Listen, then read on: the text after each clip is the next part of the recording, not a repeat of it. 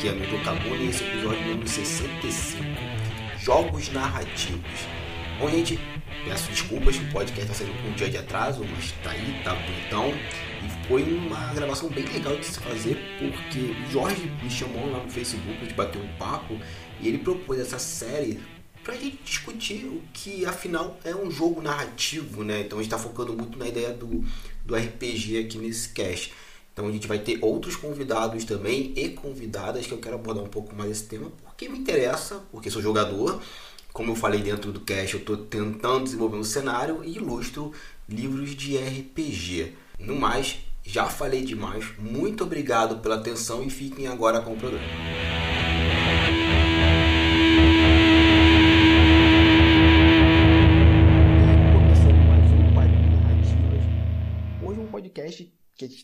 Pouquinho diferente, que a gente vai fazer uma série de episódios. Não será sequenciado, pessoal, então já estou avisando logo. Vai ter um espacinho ali entre um e outro, mas essa série foi idealizada pelo nosso convidado aqui, que está iniciando.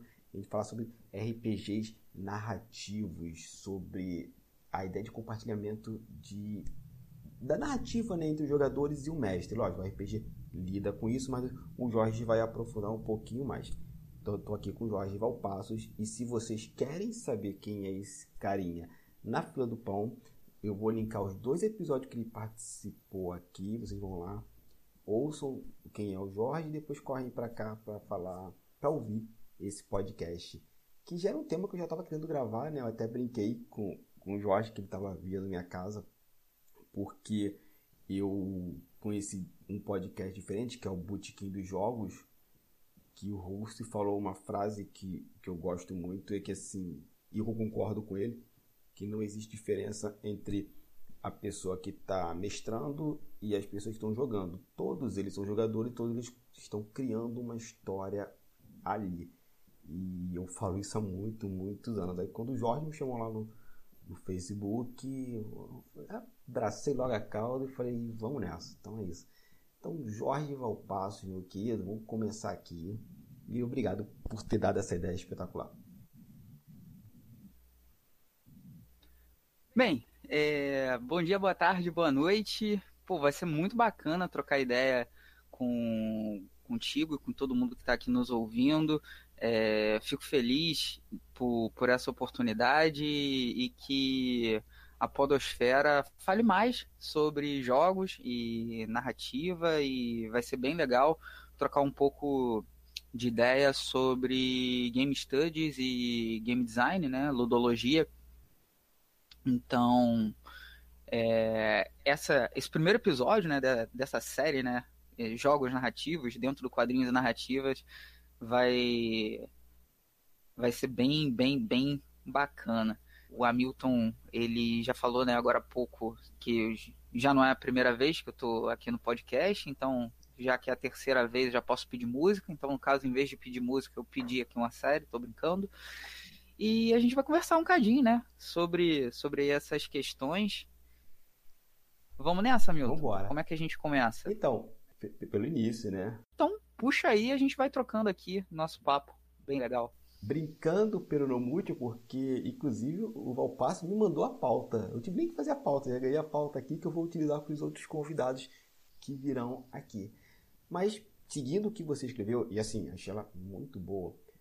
A gente começa assim, pelo princípio, como eu brinquei lá atrás, que é Jorge, qual é a sua relação com jogos e narrativas?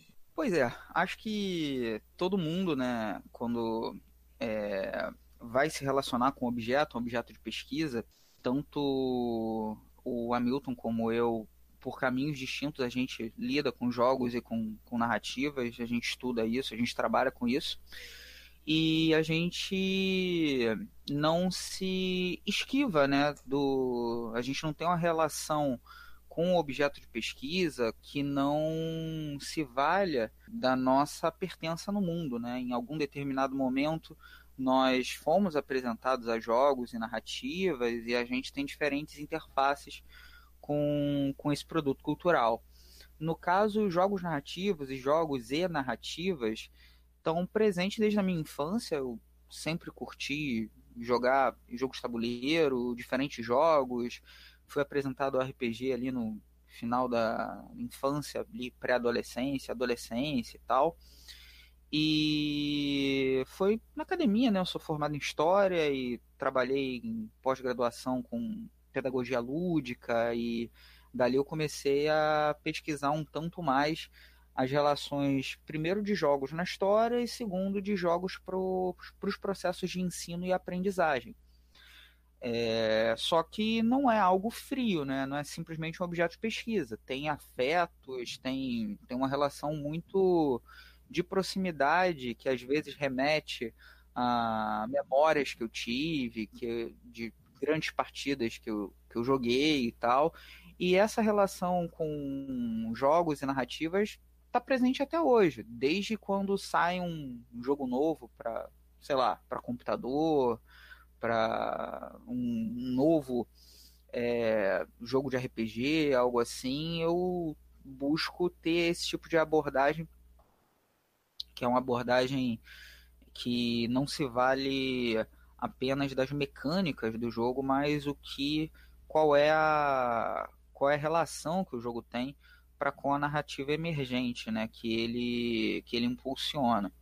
Então essas são algumas das minhas relações e eu vejo o, o jogo e a narrativa não puramente como uma ferramenta para ensino, enquanto eu sou professor, mas também é, como uma linguagem e como uma possibilidade de expressão, sobretudo, né? de você se colocar em jogo, em experiência, e eu acho que isso é algo muito importante, muito interessante, além de uma abordagem funcionalista, né? jogar para. Eu acho que tem, tem outras questões subjacentes que são bem interessantes para a gente conversar por aqui.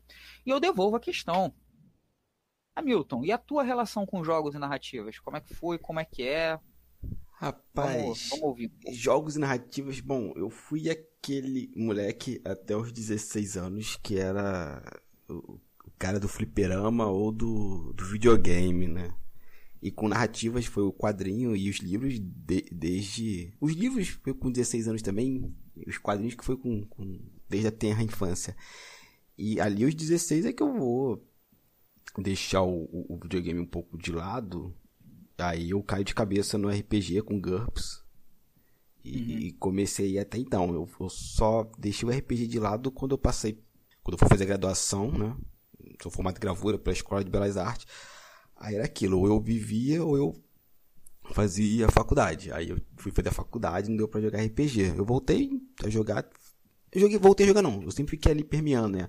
Comprava um livro aqui, pegava livro em sebo, tava meio que me namorando ali das coisas. O RPG voltou pra minha vida quando eu comecei a ter contato com o pessoal do RPG Road. Aí eu te conheci também pelo, pela Capa Comics, que, a gente, que você fez um livro, né, que foi dos Sintomas do Universo, esse, esse livro, e eu montei um, um evento de RPG para uns alunos que eu tinha, né, num curso de desenho, que eu brinco que era para durar uma campanha Perdão, era pra durar uma aventura, um one shot de um final de semana, virou uma campanha de 18 meses. E, e foi uma experiência muito, muito divertida. E você falou sobre o negócio profissional, né? Eu, graças a você, dois livros seus, o Lições e o Deloyal, eu acabei criando uma história. Ah, que massa! É, é, criei não, né? Na verdade eu tô com a ideia, eu tenho meu caderninho de, de ideias que é uma, uma história inspirada em dois arcos. O primeiro, no, no primeiro arco é todo baseado em lições, aquela coisa de ir pro outro mundo, de você se descobrir quem é. E o segundo arco são as consequências desses personagens quando retornam pro, pro nosso mundo. Aí vai ter aquela pegada do The Loyal de ser uma resistência contra um, um estado totalitário ou, ou alguém que dominou uma nação. Aí eu acho que minha relação com RPG e quadrinhos é essa, assim, eu estou encontrando esses, essas inter, interconexões e ilustrei o livro do Culto ao Lu, do, do Rafael, do pessoal da RPG World, e tô aqui tentando desenvolver algum cenário para RPG. Também em relação a essa, né? Eu, eu, eu, não sou pesquisador de RPG, assim, de quadrinhos, mas a relação pessoal afetiva e profissional são essas. Ótimo. E aí, poxa, já que você tá trocando ideia, pô, eu puxei esse assunto pra gente conversar aqui, fazer meio que essa série. hoje, quando, quando você pensa em jogos narrativos, né? Você até falou do, de, de ter ouvido lá no outro podcast o. Boteco dos Jogos. É Botequim dos jogos. jogos. Isso. Isso. Lá capitaneado pelo Júlio Matos e tal.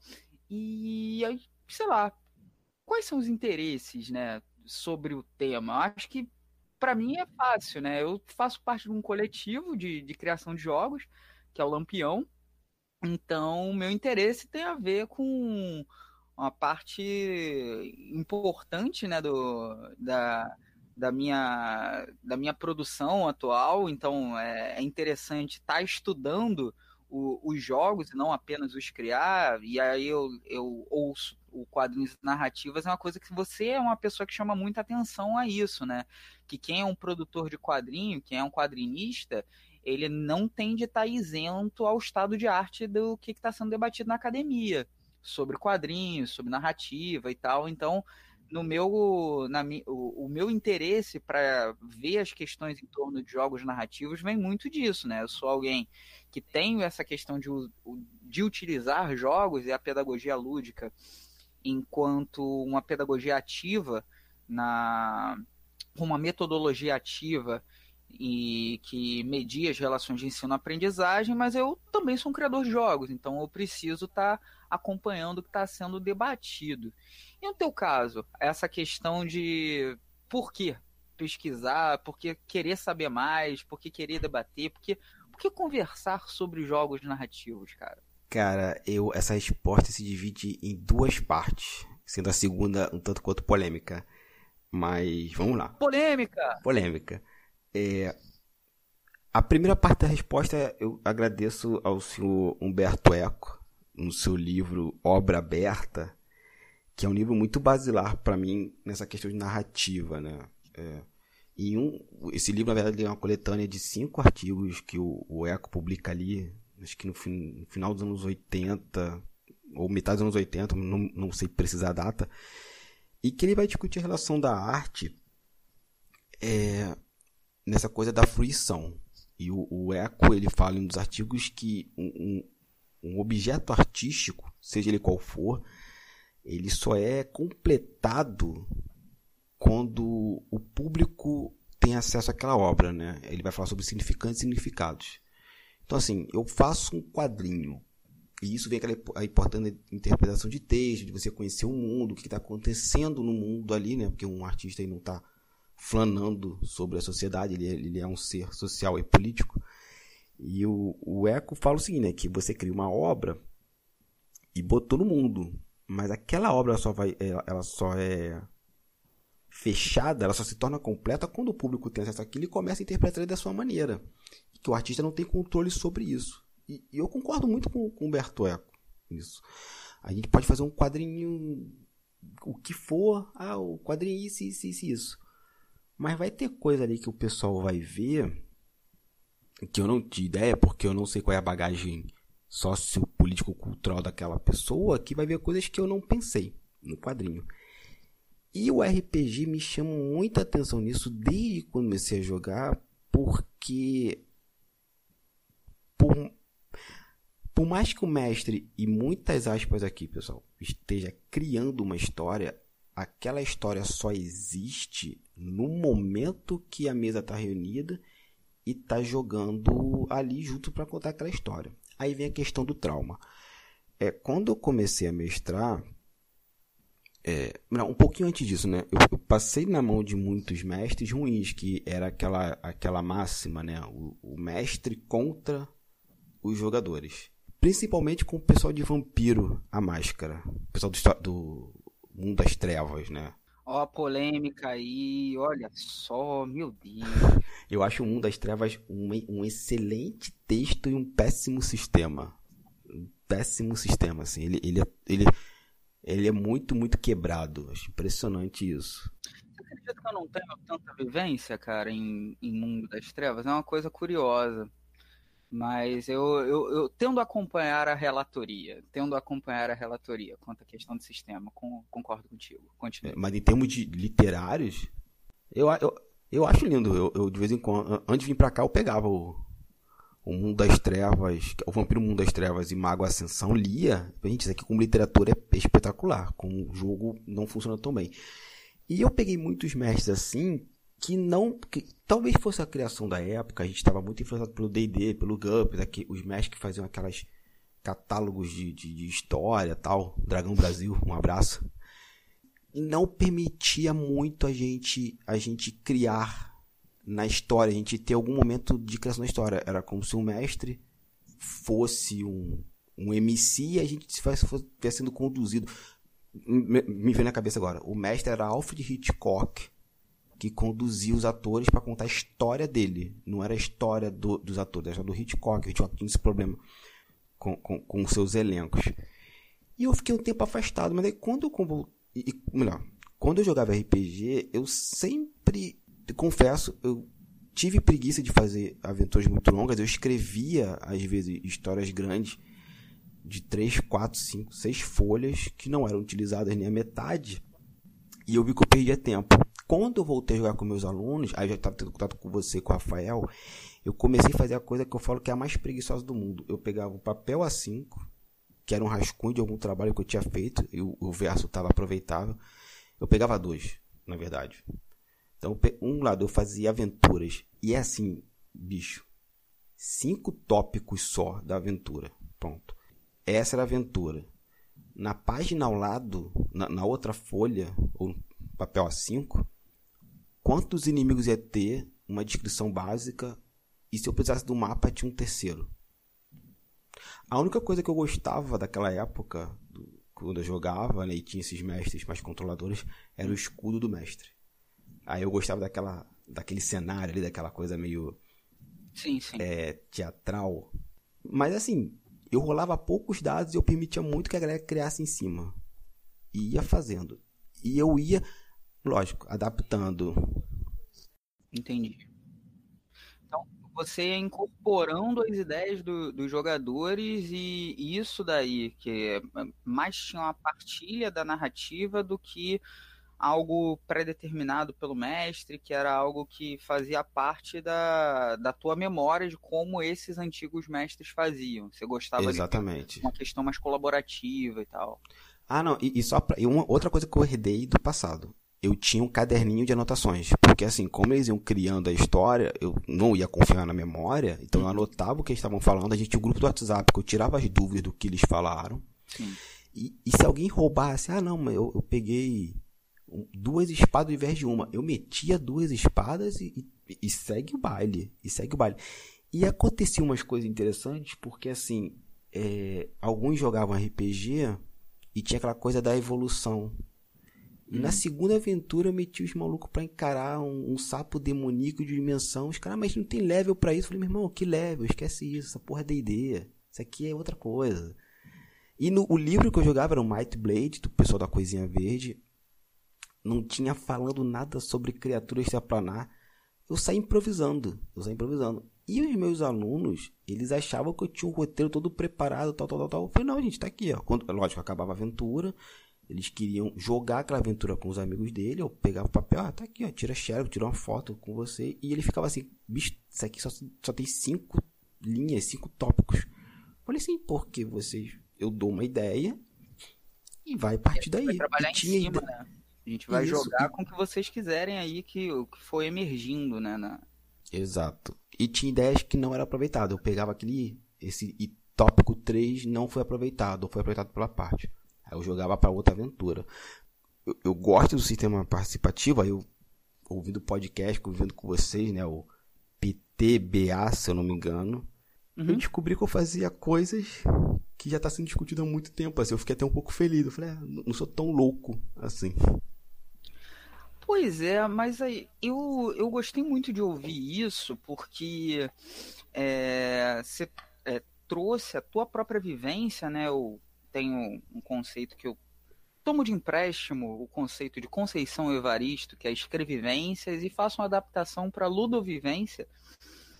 Você pegou as suas vivências na mesa, pegou as melhores práticas, é, coisas que são interessantes para a construção da experiência, até mesmo elementos cênicos, né, como o escudo do mestre, é um elemento cênico que faz parte da tradição, mas inseriu componentes de narrativa compartilhada, então você foi construindo elemento, você foi construindo a tua experiência, né, fazendo as adequações junto a teu grupo de jogo. Eu acho que isso é, é algo bem bacana.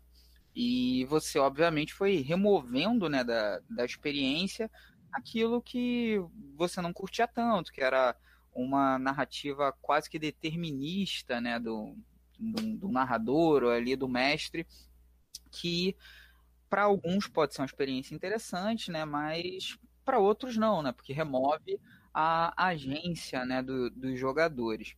E no seu caso? E aí você já, você já me chamou a atenção, puxando aí pro meu, para minha resposta, que é como que a gente, quando começa a, a ter interesse, estudar e observar o, o ato de jogar como um, uma experiência social na qual a narrativa é, ocorre é, mediada pelas regras, pelas mecânicas que se relacionam com as dinâmicas e que todos os participantes são responsáveis por isso, a gente começa a observar com mais cautela né, os componentes do, do jogo, né? O, o escudo, as rolagens de dados, testes, o que, que seria uma preparação quando que uma preparação mais complexa pode, exigir, é, pode ser exigida, quando que não. Isso é uma coisa bem interessante de se pensar, porque é uma coisa que eu falo muito, né? Quando a gente gosta muito de cinema, a gente estuda cinema, né? A gente gasta um tempo para entender como que é o roteiro, como que funciona é, o enquadramento, como que, como que o trabalho de cores funciona, como que a edição de um filme pode mudar completamente ele. É, a gente começa a estudar um pouco mais e começa a, a, a se relacionar com aquela mídia com um pouco mais de profundidade. Acho que o mesmo tem a ver com jogos. A partir do momento que a gente curte algo, música, jogo, culinária, sei lá, café, a gente começa a ler mais sobre, estudar um pouco mais e curtir mais aquilo, uhum. né?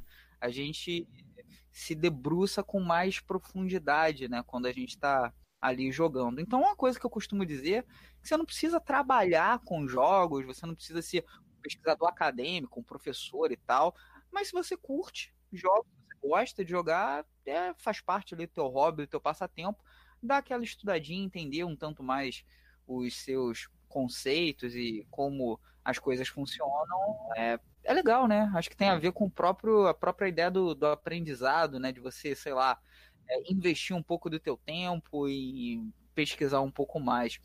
Só que eu queria puxar aqui uma, uma questão que você falou da tua infância ali no fliperama, e era uma coisa bem comum, como a gente está falando de fliperama, por exemplo, os beaten ups, né? Os jogos que você tá ali, tipo, Cadillac e, e dinossauros, é, Final Fight, é, esses jogos que você vai andando, batendo e seguindo em frente. Tem o jogo dos Simpsons, o jogo da Tartaruga Ninja, tem, tem um monte desse. O popular briga de rua. Briga de rua, briga de rua. É, esses jogos, eles têm ali um, uma narrativa, tem uma história ali. Tem. E não apenas eles, vários. O jogo de, jogo de luta, né? Tem, tem uma narrativa. Se a gente parar para pensar, quando a gente está jogando um The King of Fighters, um Street Fighter mesmo e tal, é, há ali uma narrativa e tem até elementos que demonstram que você está ali viajando o aviãozinho no mapa do Street Fighter 2, por exemplo, e tal. Torre que você sobe em Mortal Kombat. Só que tem algumas coisas que merecem atenção. Tem narrativa em todos os jogos? É possível que um, algum jogo não possua um, um elemento de narrativa. E a segunda questão, né, já para tocar a conversa para frente, é possível ver narrativa em um, um, jogo briga de rua, por exemplo, ou sei lá, num jogo de tabuleiro, detetive, é possível entender uma narrativa ali nesses joguinhos? Por que, que no joguinho RPG a gente define como jogo narrativo? O que, que torna o RPG, tem outros jogos narrativos também, mas o que, que torna um jogo narrativo específico? Então... Rapaz, é, é, uma, é uma questão curiosa, principalmente com videogame, que é uma coisa que me interessa muito. Primeiro que não é, não é passivo, né? Isso é uma coisa que eu sempre questionei quando alguém falava assim, ah, tá jogando videogame de forma passiva. Eu falei, olha, se for o fato da linguagem corporal, linguagem corporal não, gente, perdão. Se for o fato de estar sentado, tudo bem, eu concordo que eu tô parado.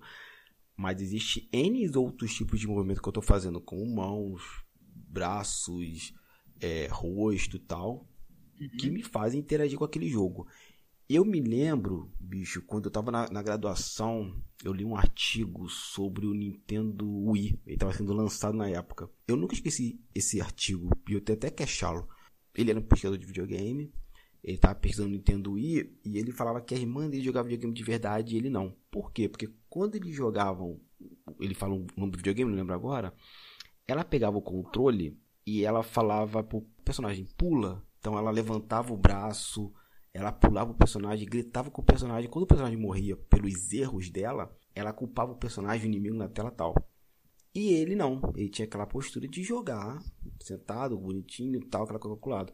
E ele falou que com o passar do tempo, ele via que a irmã dele jogava porque ela interagia no jogo, porque ela entrava no jogo. Ela não entendia de forma objetiva que o vamos dizer aqui um, um, personagem hipotético, o Sonic morria porque ela não apertou o no, no, botão certo. Ela tinha total certeza que o Sonic morreu porque aquele inimigo matou ele, de frente dele, que estava afastado. Ele sabia que aquilo era de mentira, ele não emergia. E quando ele fala isso, né, na época eu tava pensando no Nintendo Wii, eu falei, pô, é verdade, o pessoal tá jogando agora Nintendo Wii. Vou até um artigo que eu escrevi depois sobre design, mas é outra história. Mexia o corpo para um lado, pro outro tal, assim como as pessoas jogavam o videogame fazendo o personagem pular, achando que se pulasse junto, o personagem ia pular mais alto, não sei. Então, assim, um, eu acho que tem um, um, nível de narrativa ali no jogo de videogame, ou, ou no, no, tabuleiro, né? É, se não é o jogo em si, a proposta dele, mas o ato de você estar reunido com pessoas, você começa a construir uma narrativa, nem que seja uma narrativa paralela, como de zoar o coleguinha depois que ele perde, como o banco imobiliário por exemplo. E o que torna o RPG um jogo narrativo, eu acho que aí vem a proposta do RPG. Que quando você pega um, um jogo, como por exemplo, sei lá, Final Fight ou Tartarugas Ninjas, ele meio que já está construído ali. E por mais que a gente faça as aferições, eu não tenho a opção de reconstruir a história. Eu tenho a opção de, de viver aquela aventura. Eu não sou um agente passivo. Eu tenho que fazer determinados movimentos corporais que vão ser traduzidos para um, um, software, através de um hardware, que vai fazer um efeito no, no jogo. Mas a história já está uhum. ali. O RPG, aí principalmente essa coisa narrativista, é um momento que a gente compartilha ali uma história que está sendo construída gradativamente que a gente não sabe nem se vai ter um final ou não. Pode ter sido planejado uma coisa e no meio do caminho a coisa se divirtou se tornou uma terceira coisa. E tá tudo bem. Uhum. Acho que o RPG vai se diferenciar disso. Ele é uma proto-história. Ele não é uma história em si. Como diferente do videogame ou de um jogo tabuleiro.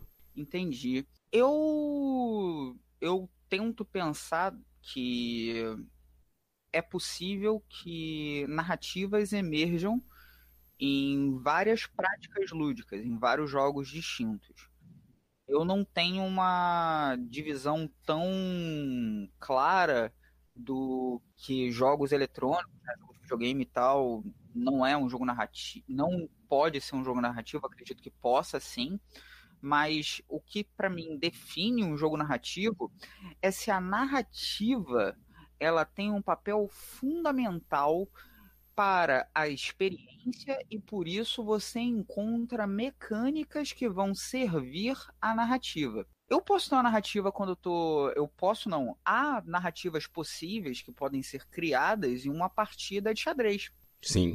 Entretanto, não há nenhuma regra, não há nenhuma mecânica explícita que se relacione com as narrativas que possam ser emergentes daquela prática. Eu posso ter um narrador que estou contando a história daquele jogo, mas não há nada inerente ao jogo que se relacione com essa história. Já em um jogo de RPG, as, o, o modo de jogar RPG se relaciona com a narrativa que está em jogo. E normalmente a experiência construída pela assunção de personagens naquele espaço imaginado compartilhado, né, durante a prática do jogo, servem para impulsionar determinadas narrativas. Então, por exemplo, se eu tenho um jogo que é de horror, eu vou ter regras e mecânicas que vão ser relacionadas para a construção daquela experiência.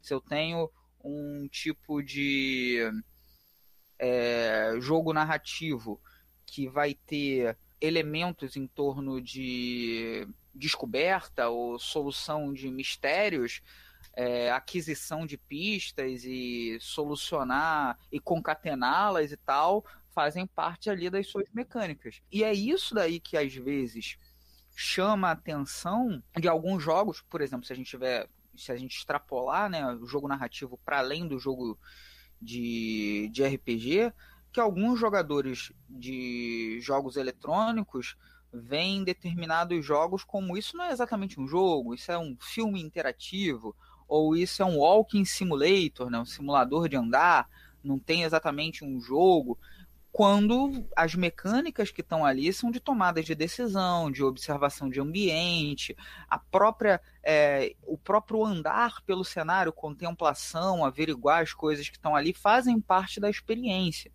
Então, é, para pensar no que, que definiria ou não um jogo narrativo, no meu entendimento, é quando a narrativa ela é tão relevante para a experiência lúdica que ela está diretamente atrelada às mecânicas, às regras do jogo e às dinâmicas emergentes por esses dois componentes, né, regras e mecânicas previamente mobilizados.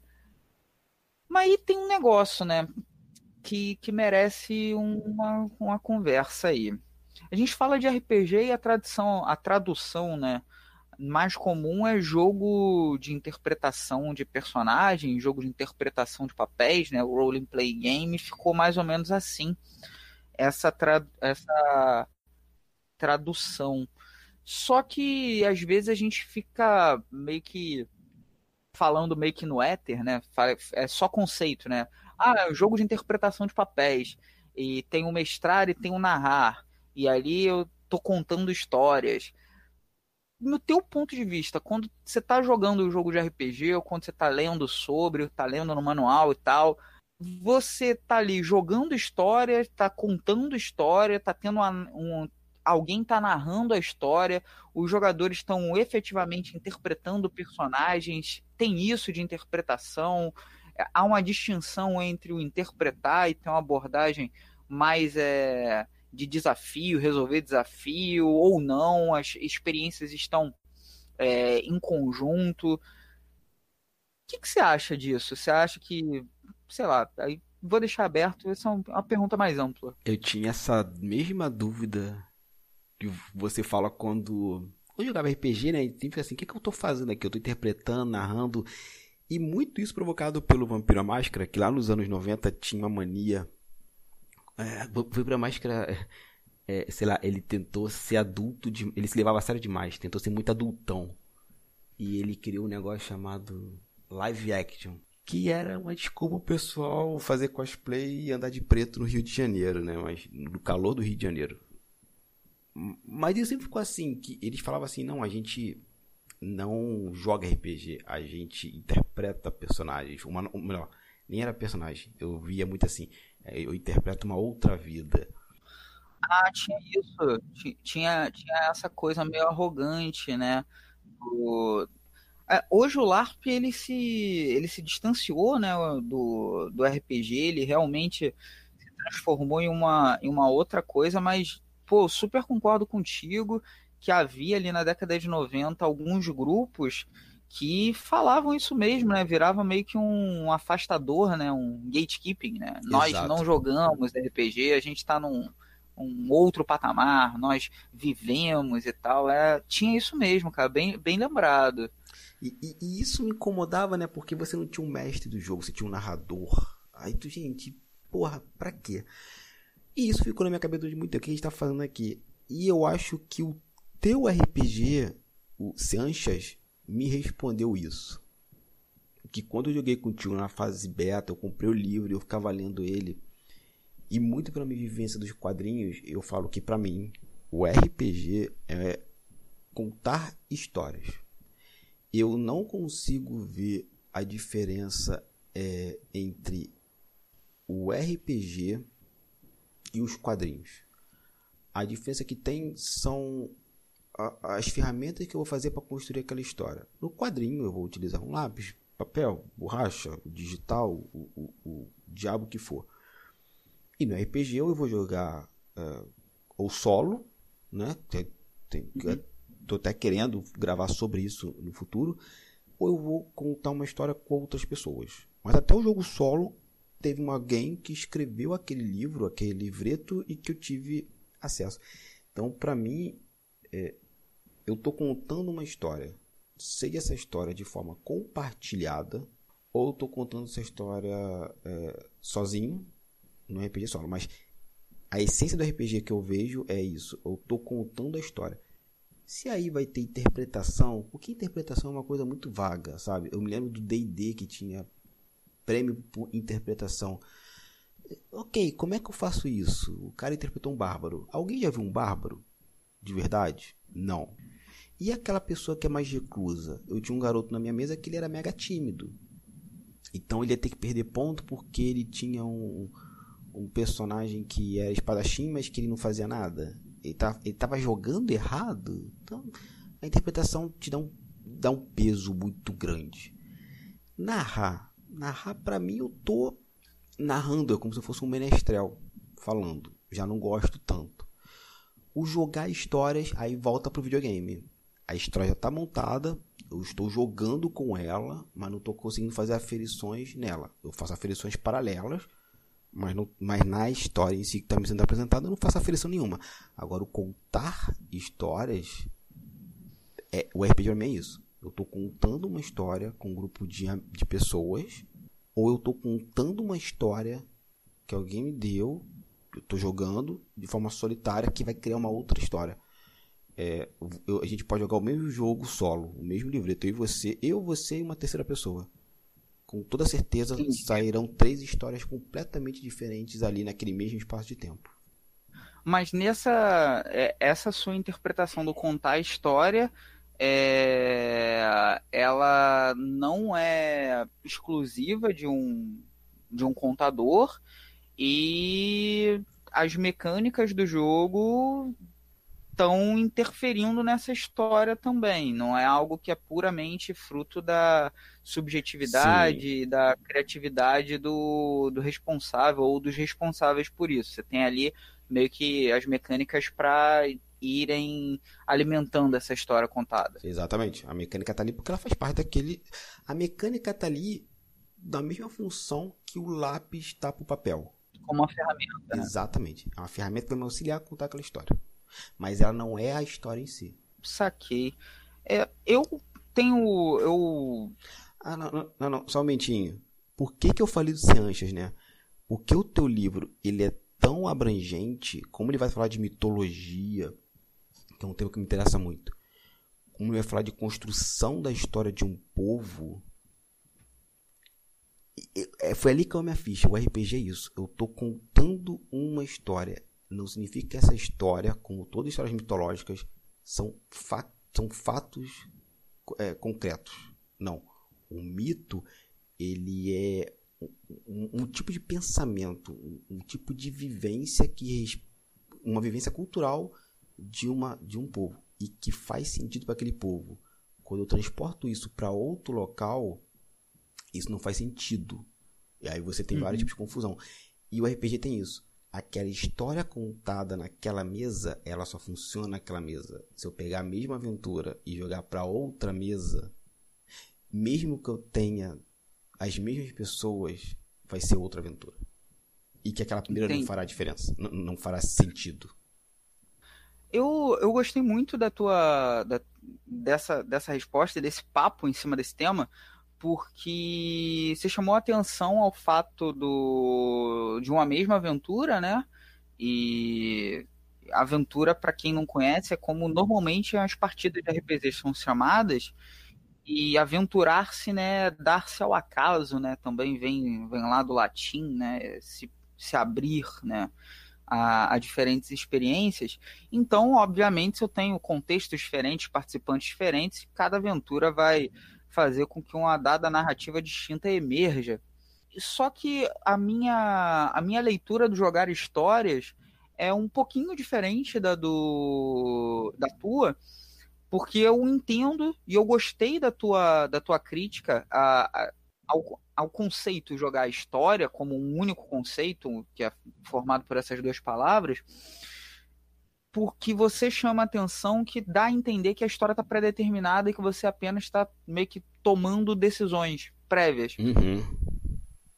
Por outro lado, como a gente está aqui tentando conceituar e está discutindo né, o, alguns termos e tal sobre o, o, os jogos narrativos, eu penso no jogar histórias como um elemento de inserir a, o improvável, né?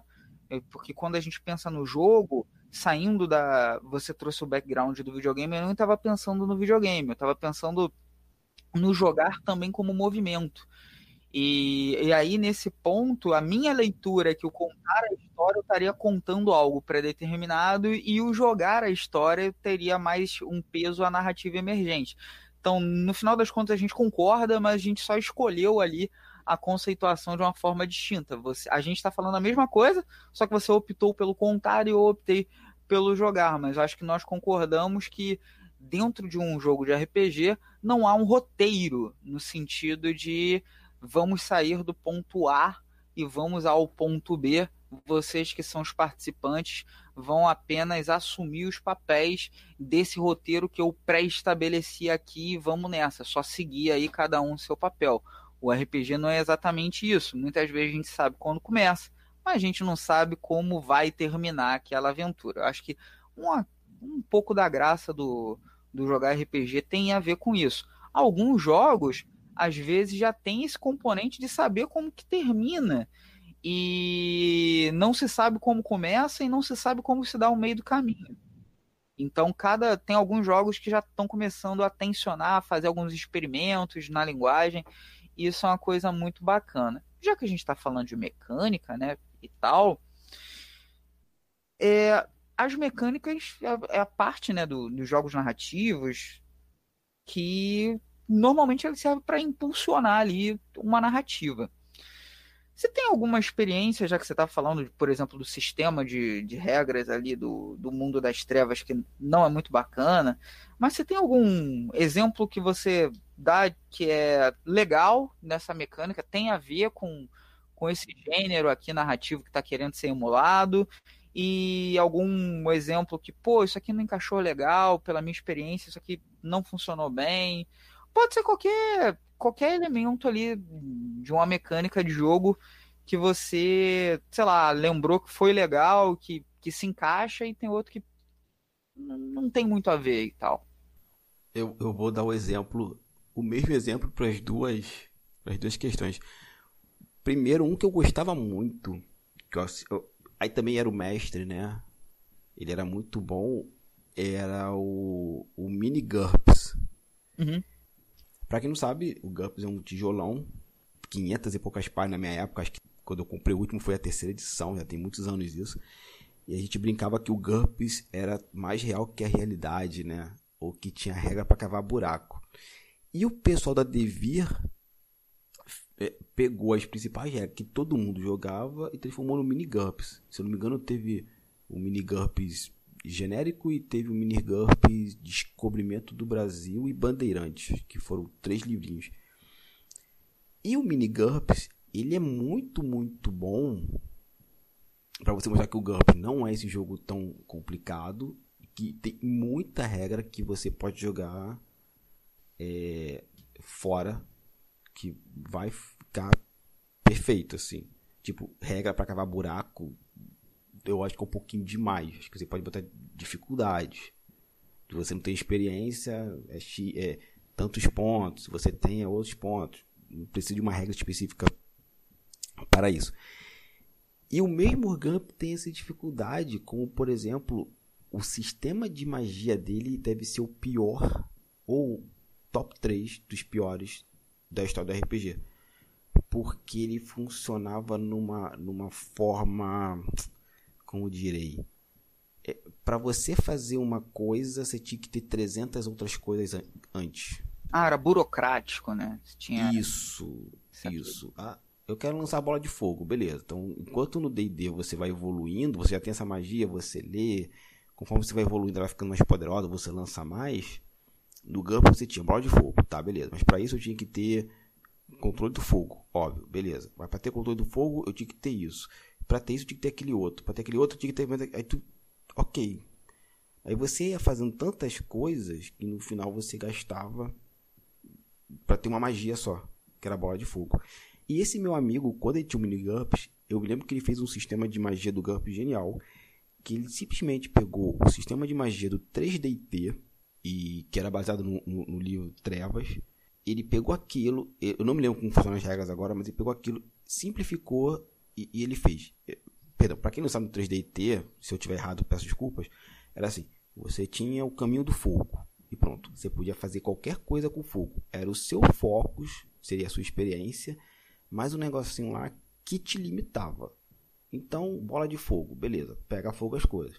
Mas se você tinha apenas força 1, o dano que ela provocava era 1. Ponto. Resolveu o problema.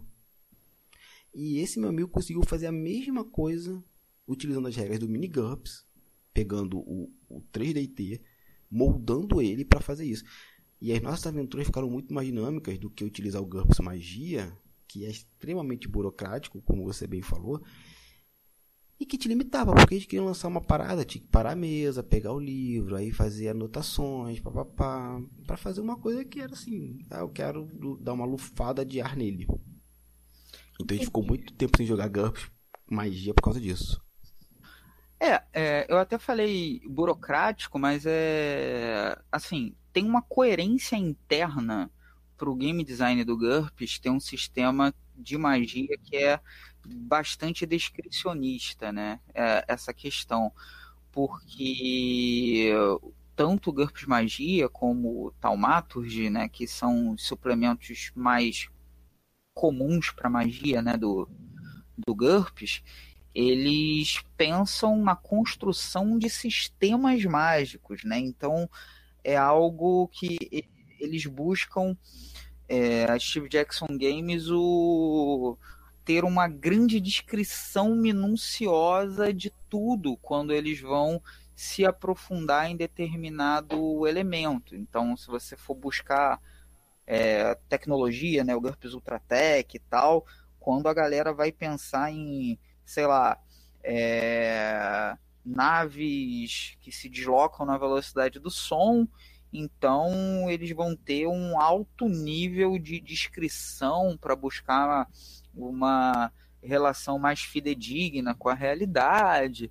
Então isso torna realmente o, o jogo mais complexo, mas tem a ver com as escolhas de design. Se você quer uma fantasia mais ágil, e aí você chamou, por exemplo, Dungeons Dragons para ser um parâmetro, e aí você falou de outros jogos que são realmente muito menos descritivos, você vai ter esse, é, essa barreira. Realmente, se você está buscando algo que é mais ágil para lidar com magia, mais épico, mais heróico, é, utilizar todas as regras do, do suplemento GURPS Magia, ou até mesmo o sistema de magia que está presente no módulo básico, pode não ser a melhor solução pela expectativa que a mesa quer. Mas sei lá, se tem um grupo que é super pilhado em lidar com magia hermética e tal, e lidar com os meandres e tal, pode ser que a galera pire no, no sistema de magia do GURPS e tal. O, o fato é que o GURPS ele é um sistema modular, né? Você mesmo chamou a atenção que você pode remover elementos, inserir elementos, e ele possui uma alta complexidade que se abre a isso. Mas você chamou também a atenção que o problema é justamente nisso, né? De você precisa ter uma mão de escultor para remover o que está a mais e, E, e ali, literalmente, quase que fazendo um segundo trabalho de design, de pegar um quase que um código-fonte gigantesco e transformar aquilo ali no programa que é o que você deseja efetivamente compilar para rodar. Você tem Sim. ali quase com a linguagem de programação que ela é gigantesca e você que tem que trabalhar em cima dela. Que eu aí acho... vem a minha crítica, que eu sempre fiz desde garoto, ao D&D, ou AD&D, tanto faz. Porque eu, era impressionante você ter que ter três livros para jogar. O livro do jogador, mestre e dos monstros. Eu, que assim, eu comecei com GURP, mas depois você vai crescendo, né? Vai conhecendo outros grupos, vai jogar. E eu vi, gente, a gente tem que ter três livros para jogar e, entender os três livros e tal. Não que. Não, é só o mestre entende. Eu falei, não, mas mesmo assim, o mestre tem que ler três. Se eu for jogar, só tem que ler um. Ainda assim, é um livro gigantesco. D&D não são livros pequenos. E se eu for mestrar, eu vou ter que ter o livro do mestre. E é impressionante que teve uma época que você não precisava nem do livro do mestre. Só o do jogador e o do monstros já te bastava. Eu gente, pra que tão três livros assim? O GURPS é essa coisa gigantesca, mas é modular. A gente tirava uma coisa ali ou outra. Uhum. Não era à toa que ele era mega adaptado nas antigas Dragões Brasil, porque era isso. Pegava uma coisa ou outra ali, pronto, criei um novo cenário ou adaptei o cenário para ele. Funcionou com uma maravilha. É, sobre esse ponto tem tem duas coisas que, que merecem atenção quando a gente está pensando em, em jogos narrativos e game studies e tal. É justamente pensar que as mecânicas elas não são construídas e as regras do jogo sem um propósito, né? Então, esse trabalho, entre aspas, de esculpir um sistema muito complexo para uma determinada experiência específica, ele se torna cada vez menor ou ele não é necessário se eu já tenho um jogo orientado à experiência. Então, se eu vou pegar um jogo que ele já é um jogo de fantasia heróica, é, possivelmente você não vai precisar fazer adequação praticamente alguma, porque ele já vai estar tá ali dizendo, ó, esse jogo aqui é sobre isso, as mecânicas são voltadas a isso e tal.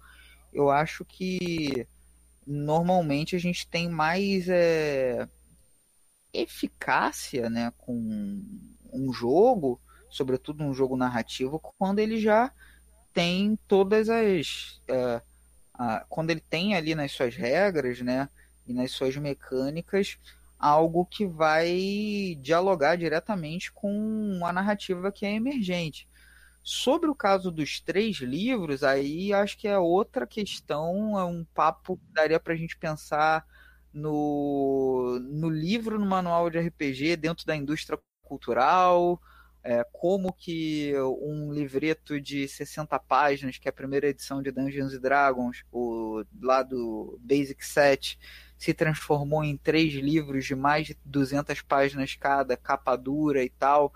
Como que isso aconteceu? Tem toda tem toda um, uma inserção em um debate muito maior que acho que não cabe aqui, mas vale a pena a gente só pincelar que Dungeons Dragons nesse momento é publicado pela Wizard of the Coast, que faz parte de um conglomerado chamado Hasbro, que é a maior empresa de é, jogos é, de entretenimento infanto-juvenil do mundo. E a Wizard of the Coast, né, os Magos da Costa, também detém os direitos da maior franquia de card games do mundo, chamado Magic. Então, é, Dungeons and Dragons e Magic fazem parte de um produto que é consumido globalmente que em alguma forma é, dita a forma pela qual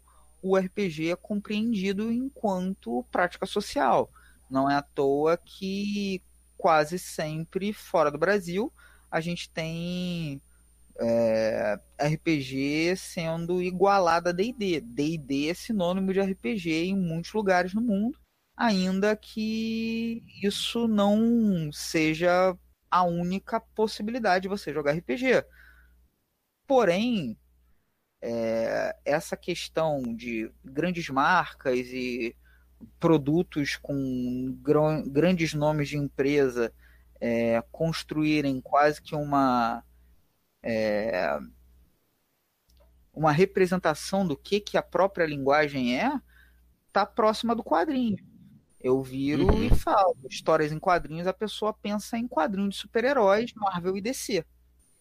Sim. E não é isso apenas. Você, só para pensar na forma de comunicar com quadrinho, a gente tem comics, BD, mangá, fomete, é, sabe? São escolas diferentes. E aí cada uma se vale de diferentes recursos narrativos, mas é entre aspas tudo quadrinho.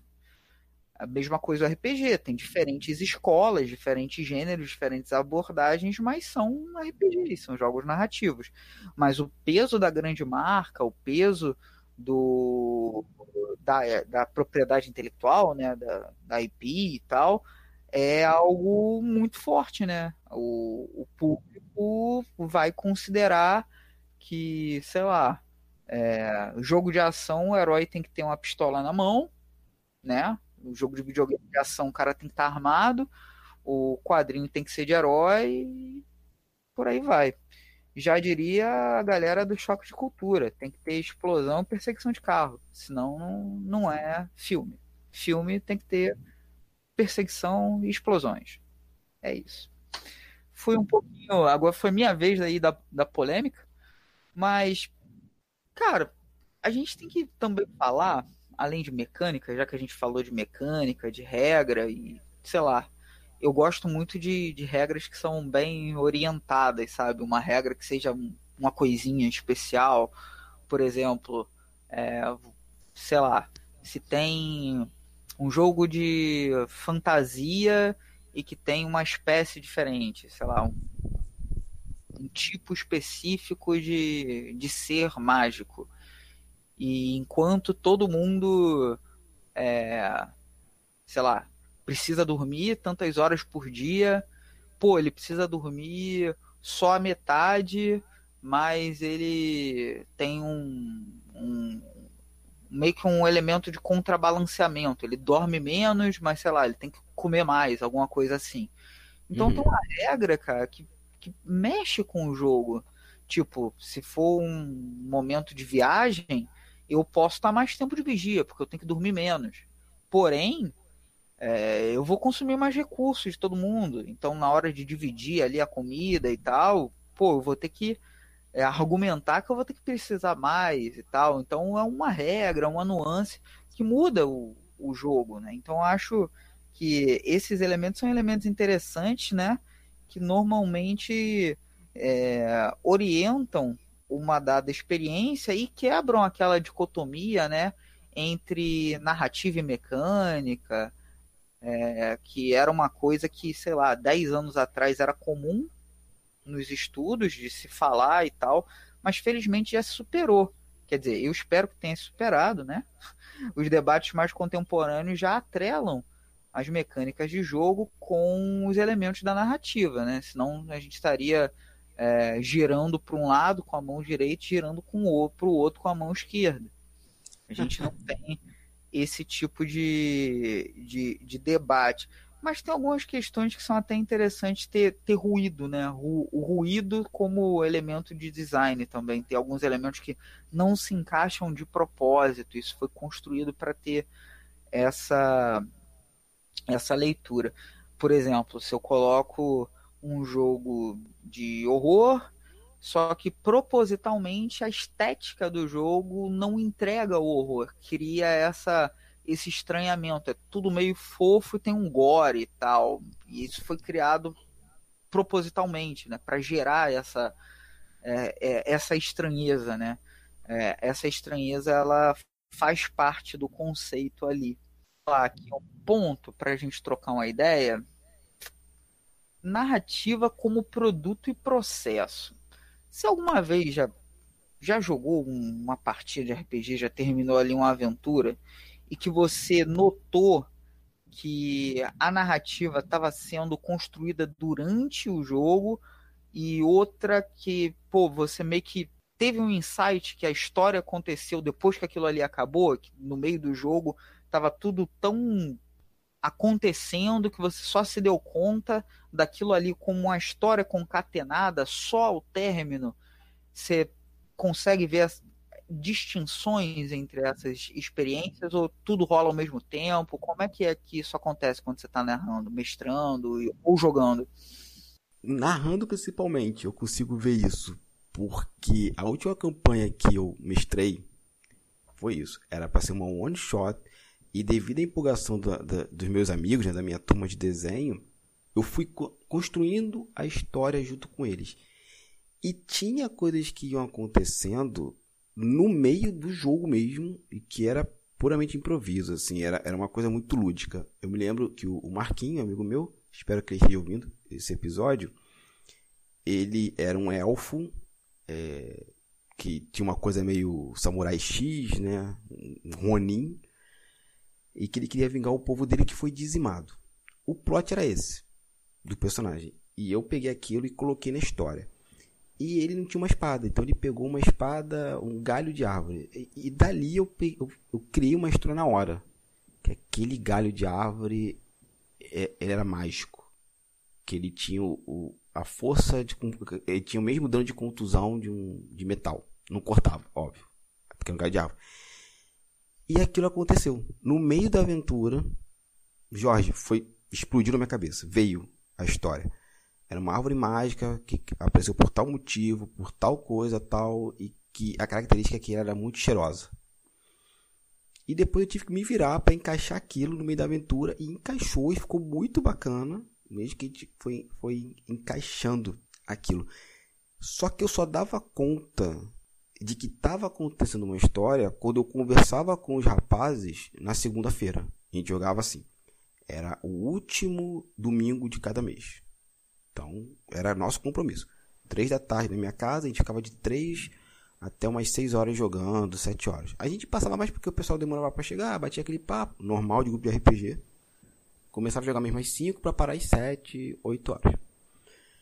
Aí chegava na, na segunda-feira, o pessoal tava empolgado, tava discutindo tal, sei o que, e eu pegava o caderno de anotações e ia vendo, eu falei, rapaz, isso aqui aconteceu tal. E quando eu lia todas as aventuras até então e as anotações, eu vi que tava surgindo a história.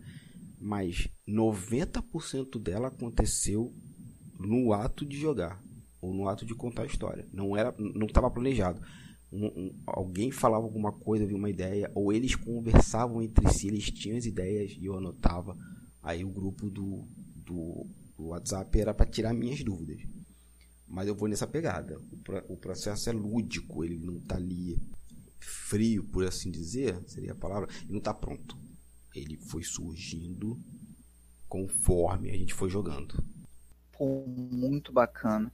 Acho que tem, tem algumas coisas que eu, que, sei lá, é, é, é difícil da gente separar. É, e eu nem quero separar, né? Acho que até mesmo para o campo de estudos de jogos a gente tem que inserir, né? Corpo, afeto e, e, e a gente nota diferente da gente estar tá lendo um, um, artigo e tal, que a voz não é que ela fique embargada, mas a gente nota que é, tem uma emoção de lembrar da coisa legal acontecendo, empolgação, é, ou a boa memória emergindo. Eu acho isso uma coisa muito, muito gostosa e ver que isso aconteceu coletivamente, né? Sem ter um, uma um, algo pré-determinado, vai dar nisso aqui, isso é uma coisa muito legal mesmo. Não, somente, você falou de memória, aconteceu uma coisa muito engraçada nessa aventura, que é assim, né? Eu, eu quis fazer uma coisa para mim também, que foi que história eu quero contar, que elementos eu gosto. Então eu meti homenagem à Ilha de Lost, que é um dos meus seriados favoritos. favoritos. É outra polêmica isso, hein? Falar que Lost, olha só, hoje é tudo polêmica. Já, o, você já falou de GURP, já falou de vampiro, agora tá falando Baby. de Lost. Olha só, né? Hoje o, Hamilton agora está, está sem freio. Limite é. Quem tem limite é, é município. É município, pode crer. Mas eu quis fazer várias homenagens. E eu me lembro que eu criei uma personagem chamada Mama Jack, uhum. que ela veio do que seria nossa dimensão aqui. Era uma mulher cega e ela tinha um deus que era o Bob Marley. Então, é uma espécie de vidente ela. E, e era cega. Aí, foi um planejamento que eu fiz. Que eu falei, ah, é um, é um NPC que ele tem que dar determinadas informações. Ela vai aparecer pouco. Ela apareceu apenas três vezes. E na terceira vez, ela, ela iria. Já, eu já tinha predestinado isso. Ela morreria ele estava envolvido numa conspiração política, então ela era uma pessoa importante, acabou sendo morta pelos inimigos. E já estava escrito isso. Ela apareceu três vezes e assim, não foi, ela não apareceu seguidamente. Parecia, dava um lapso de dois meses, ela retornava e falava com eles tal, não sei o quê.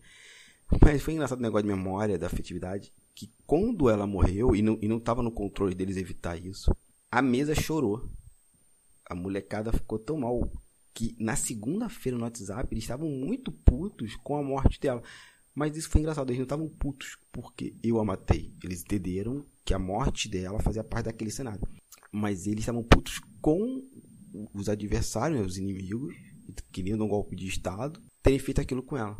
E eu achei impressionante, acho, porque era uma NPC que apareceu apenas três vezes, em momentos muito pontuais, e eu só tinha um fiapo de história que era, era uma mulher que eles estavam era uma ilha, né, que cercavam ele, é, uma ilha de piratas, tal, e que por algum momento cruzava as dimensões, então ela aparecia. Então ela era cega, estava no, no, com música, o disco do Bob Marley, foi para essa ilha e pronto.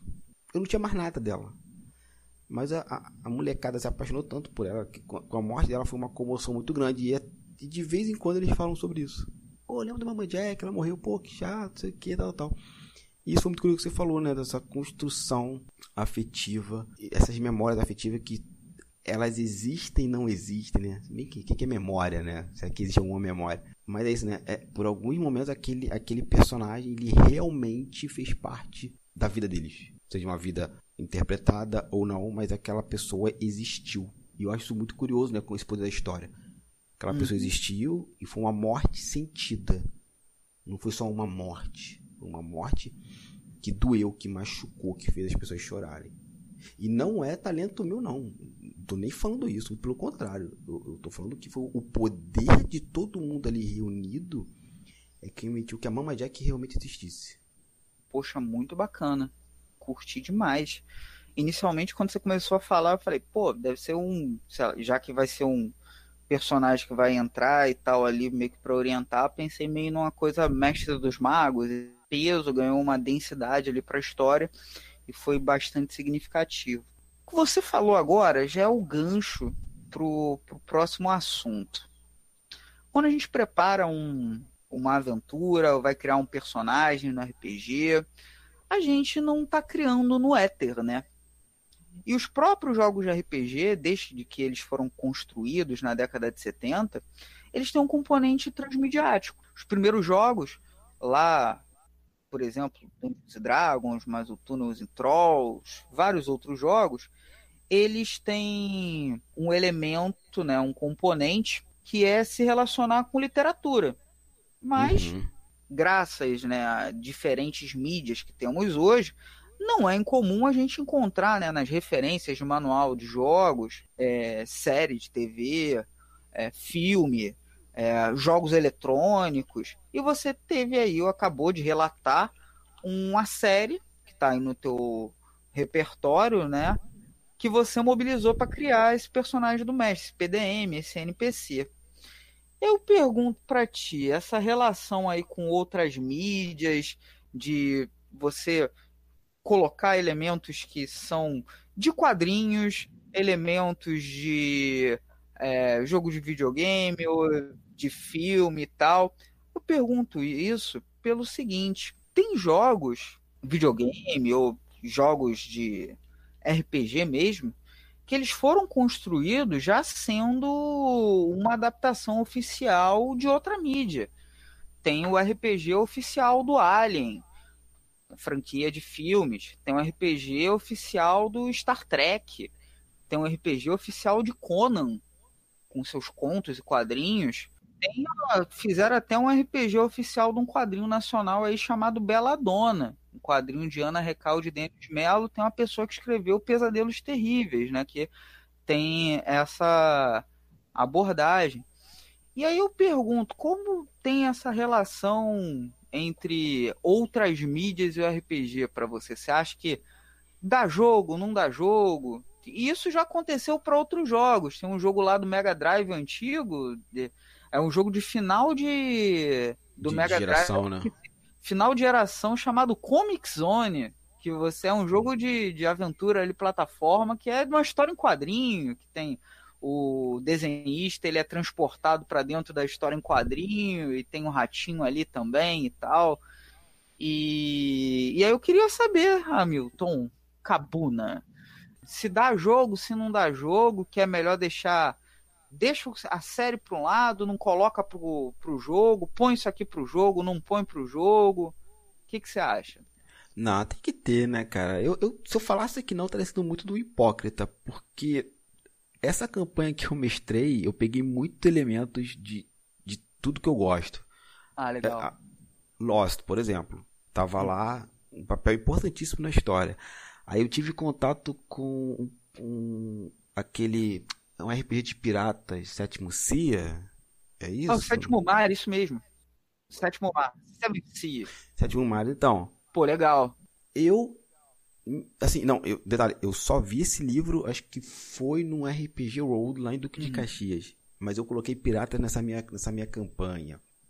Eu coloquei uma história de, de, de fantasmas. E, agora, meu maior orgulho, eu criei um, um dos personagens era tinha um pai, eu criei o pai dele baseado numa história do Magneto e eu queria só fazer uma cena, só uma o Magneto perdeu os poderes, né? Tá com poder muito reduzido e tá caçando pessoas que matam mutantes.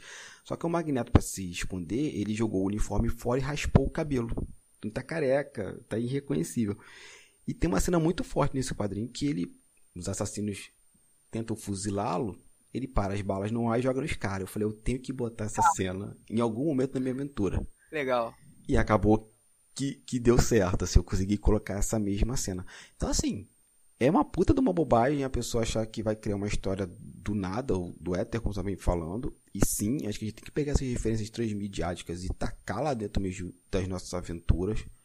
Lógico, aquilo não pode acontecer pro seu bel prazer. Eu dei uma sorte que eu consegui encaixar essa cena do Magneto dentro da campanha e funcionou.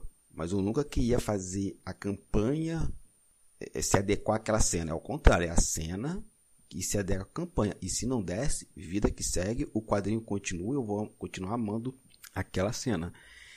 E eu acho mega importante também quando a gente tem esses cenários oficiais ou não oficiais adaptados para RPG, porque você permite que as pessoas contem as suas histórias naquele universo que elas tanto amam.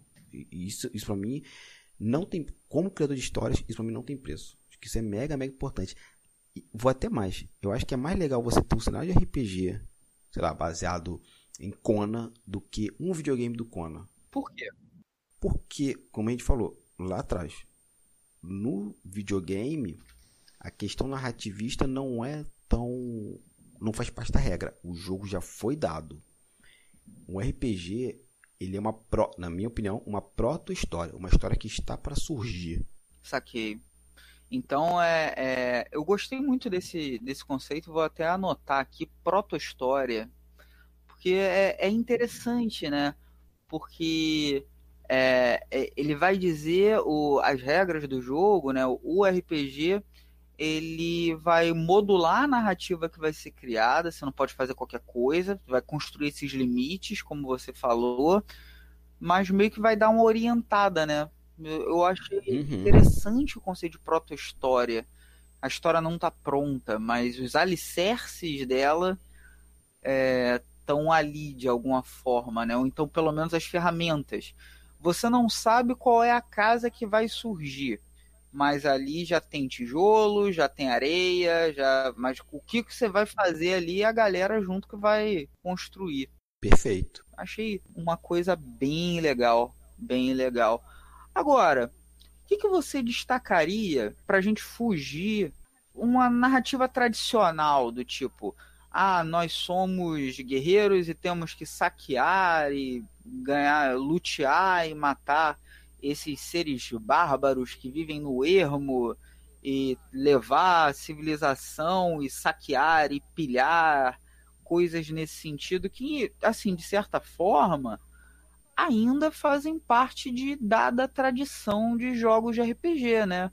De você resolver é, que o objetivo é a aquisição de recurso, explorar efetivamente é, adquirir determinados recursos que estão no ermo e tal. O que, que você pensaria para a gente repensar isso, assim como repensar algumas coisas que são meio que, sei lá, normais dentro da tradição, né?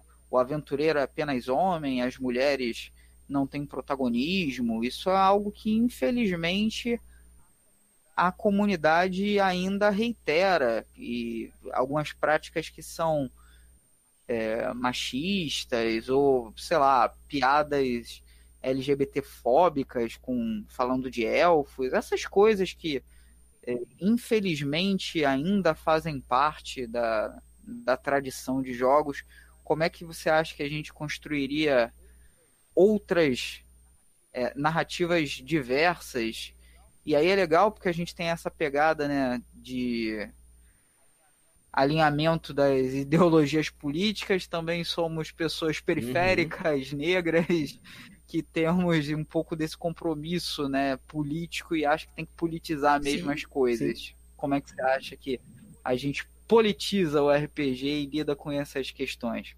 Cara, vamos lá. Primeiro, no jogo, eu acho que é mega importante dentro do jogo a gente criar na mesa outras formas de você jogar a mesma aventura. O que eu quero dizer com isso?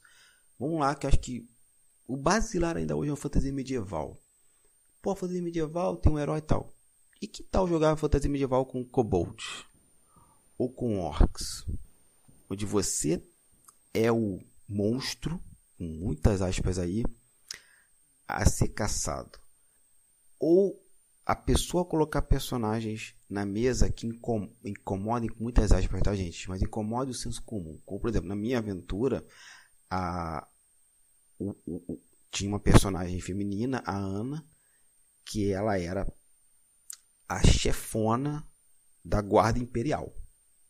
E ao mesmo tempo, ela era a chefa do de um grupo de piratas que era inimigo desse reino. Então ela fazia o papel duplo. Permita-me permita um parênteses. Uhum. E o jogador chato que vai aparecer e vai falar: Mas, mestre, na época as mulheres não tinham esse posto de comando e blá blá blá blá blá. Eu, eu vou chegar nesse ponto que vai ser outra polêmica. Mas só para fazer essa minha aventura. Nessa minha aventura, eu coloquei os personagens e tal, e aí vem uma influência leve de, do, de Loyal. Eles estavam sendo manipulados pela galera, os vilões, a fazer o serviço de destruição do reino. E como é que você vai lidando com isso, né? Porque assim, na cabeça deles, eles foram. Conforme foi construída a história, eu falei assim: eu vou, eu vou quebrar as pernas dessa galera. Pô, então, que cara legal. No final mostra que na verdade o cara não era tão legal. Tá aquele plot twist básico de, de, de, de cinema. O rei da, que eles depois viram aliado era um homem negro, alto, cabelo afro, só que era gay. Tinha um companheiro. Então você vai criando, eu fui criando essas coisas para ver, beleza, eles têm que entender como funciona isso. Botei. E a minha mesa ninguém encheu, o pessoal até gostou pra caramba.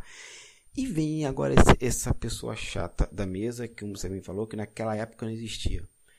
É, eu, particularmente, Jorge, não sou a pessoa mais indicada para isso, porque assim, é, eu, eu, perdi muito da minha paciência de, de explicar as coisas para as pessoas.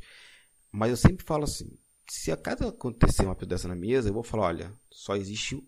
Aí você babaca, eu falo: só existe um galo nesse galinheiro e sou eu.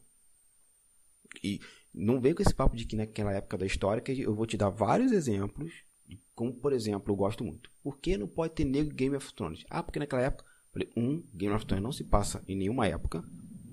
beleza, pega um avião aí, vai para Westeros. Quem? Quem? quem? Onde é o Westeros, cara? N não tem, sabe? Isso. Que loucura. Não, não, mas eu vi muito isso. E outra. Pega um livro de história ali, início da Baixa Idade Média, talvez um pouquinho antes, você vai ver que tinha reis, que tinha cavaleiros, consortes negros. Você tinha uma relação da Europa com a África muito forte por causa de comércio. Sim. Você, Sim. sabe, você pega passagens bíblicas onde você mostra os reis e rainhas negros. Então você tem toda uma história aqui que onde a, a etnia negra estava circulando na Europa muito bem obrigado.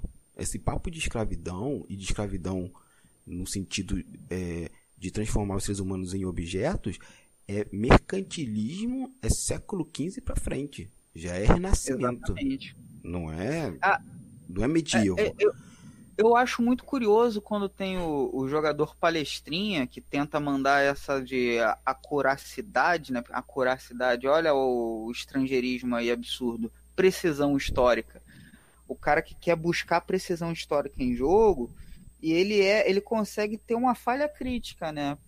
Já que a gente está brincando, de, já que a gente está falando de RPG, ele consegue errar tanto que aquilo dali é um cenário de fantasia, quanto que se a gente tivesse precisão histórica, ele estaria errado do mesmo jeito. Então Exato. ele errou, errou rude, errou feio, errou e, grosseiro.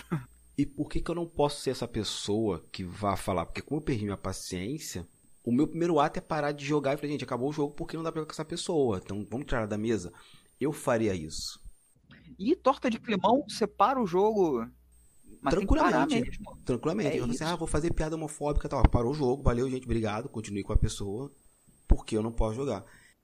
A pessoa fala, ah, eu perco o amigo, mas eu não perco a piada. Eu falei, então, beleza. Você realmente perdeu o amigo, perdeu aqui o jogo e tal já que você quis fazer a piada. É a sua escolha. É, você escolheu, tchau. Exatamente. E, e, e, sabe por que eu não falo mais isso? Porque é uma coisa que meus amigos, minhas amigas discordam de mim, mas já estou acostumado com isso, que é assim, século XXI, a ignorância é uma escolha.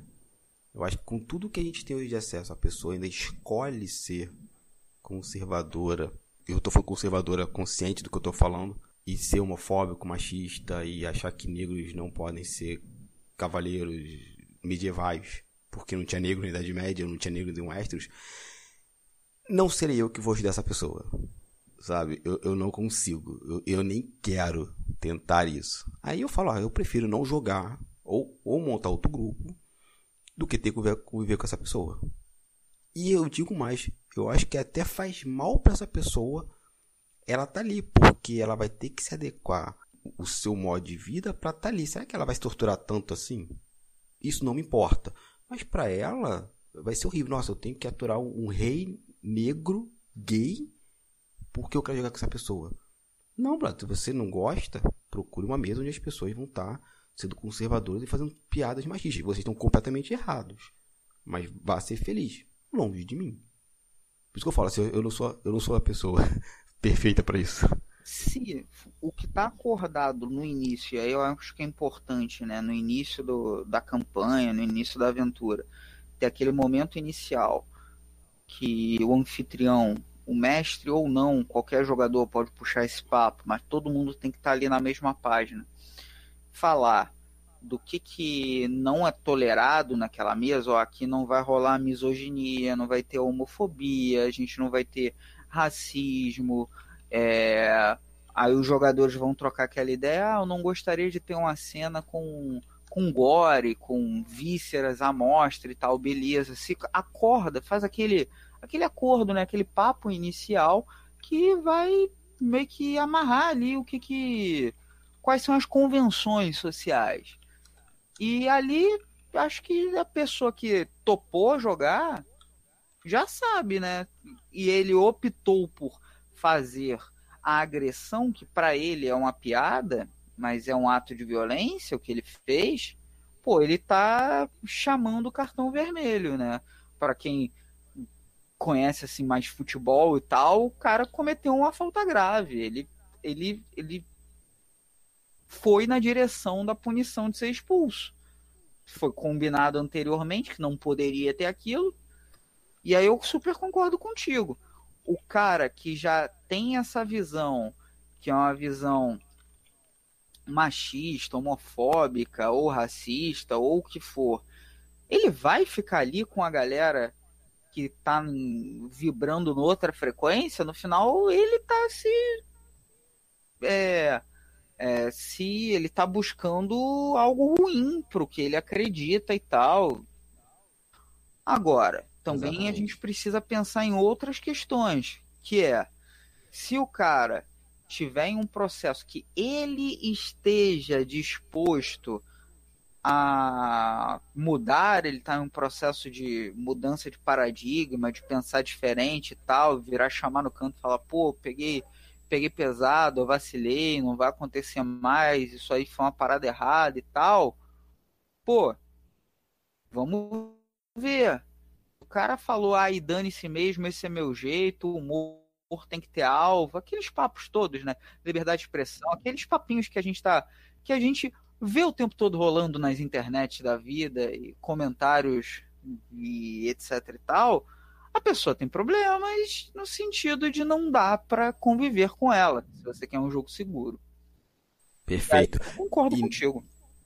Sim, e nesse ponto da pessoa tá em desconstrução, aí eu sou o primeiro a abraçar e falar assim, não, beleza, cara, tá com esse problema. Pô, entendeu? Vamos conversar, vamos bater o papo. Isso aí. Tudo bem. Agora, manter, e, e, talvez seja esse um problema que eu vejo, não só com RPG, mas com quadrinhos e tal. Ah, não, a gente tem que manter porque todo mundo é legal, porque a pessoa vai ficar mal. Não, não. Eu, eu prefiro ter saúde mental, foi uma coisa que eu aprendi, do que me torturar para agradar o outro, sendo que o outro, o, o que agrada o outro é, a, é o desprezo pela civilidade. Aí eu falei, não, aí não dá, gente, aí não dá. Não, e, e, isso é uma coisa muito importante, né? É, não é uma visão individualista, mas é uma coisa que eu costumo falar muito para os meus alunos, para qualquer pessoa, em qualquer situação, até de envolvimento de qualquer causa social. Cuide-se.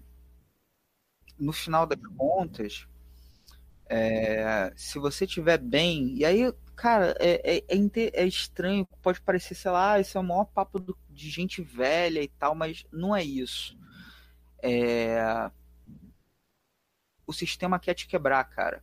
Quer, que, quer te taxar como um cara que perdeu a razão ou que é agressivo, sobretudo para quem é negro e tal. A galera só quer que você vacile uma vez para virar uhum. e falar aí, ó, tinha que ser e tal. Então, é, se preserve o máximo é, a sua saúde, saúde física, saúde mental, tenta dormir legal, tenta comer legal.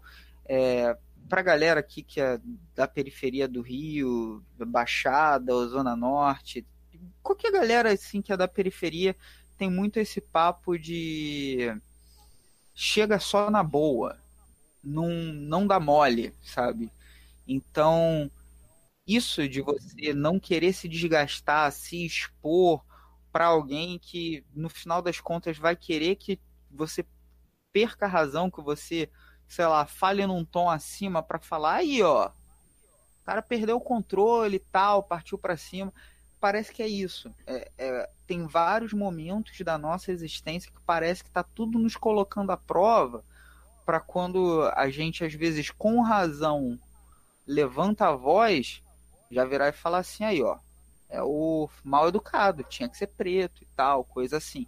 Então, é importante ter. É, saber jogar as regras do jogo, no final das contas.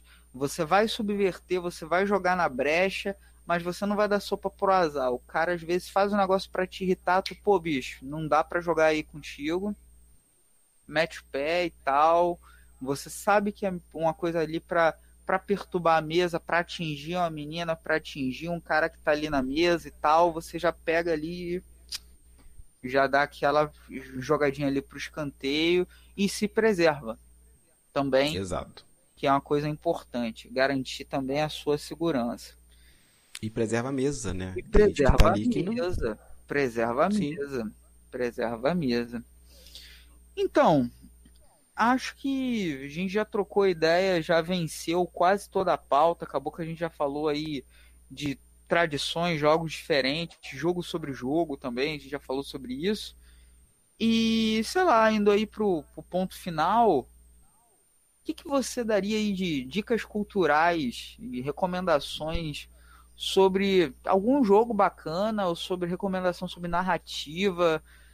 E, sei lá, qualquer tipo de jogo, pode ser um jogo indie. Aqui não, sei lá, acho que a gente não tá restrito apenas jogo de RPG, mas se for jogo de RPG, pode rolar também. Qualquer tipo de recomendação ou dica, e já que a gente falou de coisa transmediática, sei lá, alguma série ou algum quadrinho, já que é quadrinhos e narrativas que você acha que daria um bom RPG que ainda não foi adaptado, alguma ideia para aventura ou de personagem que tem a ver com algum quadrinho ou com, algum, com alguma série, com algum filme, com alguma coisa que você assistiu ou leu previamente, há pouco tempo que você fala, pô, isso aqui dá um RPG e tal. E aí? Rapaz, tu, agora tu foi, tu foi longe. Então, vamos lá. É, dicas culturais o que eu tô lendo atualmente, tá aí. Tem um quadrinho brasileiro, eu até entrevistei o, o, o autor.